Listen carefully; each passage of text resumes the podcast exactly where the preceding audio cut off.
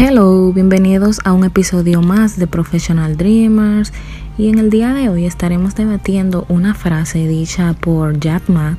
Jack Ma es un billonario de China, el creador de Alibaba, una website donde las empresas ordenan productos al por mayor.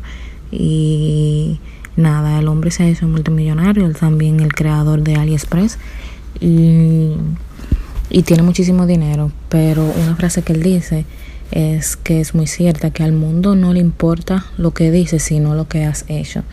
Y refiriéndose específicamente a una frase donde dijo que en 30 años un robot probablemente estará en la portada de Time Magazine como el mejor SEO, porque es que mm, la tecnología va a reemplazar muchísimos trabajos y pronto las personas eh, de aquí a unos 10 o 20 años estarán trabajando de 3 a 4 horas eh, por semana, como la, o sea, el libro que, que escribió Tim Ferriss se ha hecho realidad básicamente. Prontamente se ha ido hecho, eh, haciendo realidad poco a poco, porque con la tecnología y la facilidad que tenemos de trabajar desde casa, la verdad que es muy fácil.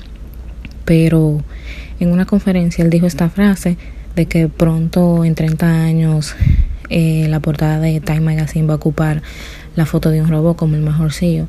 Y la verdad es que tuvo mucha controversia porque las personas se sienten atemorizadas de que pronto se quedaran sin trabajo. Y nada, no se trata de, eh, de trabajar menos. Bueno, yo contrario a lo que piensa Yadma, me parece que es hasta algo bueno porque las personas de estos tiempos viven más estresadas y con muchas preocupaciones solo por el dinero.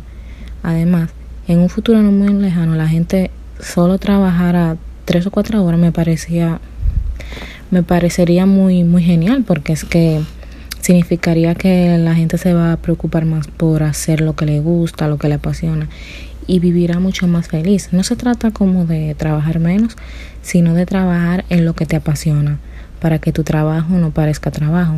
¿Qué piensan ustedes?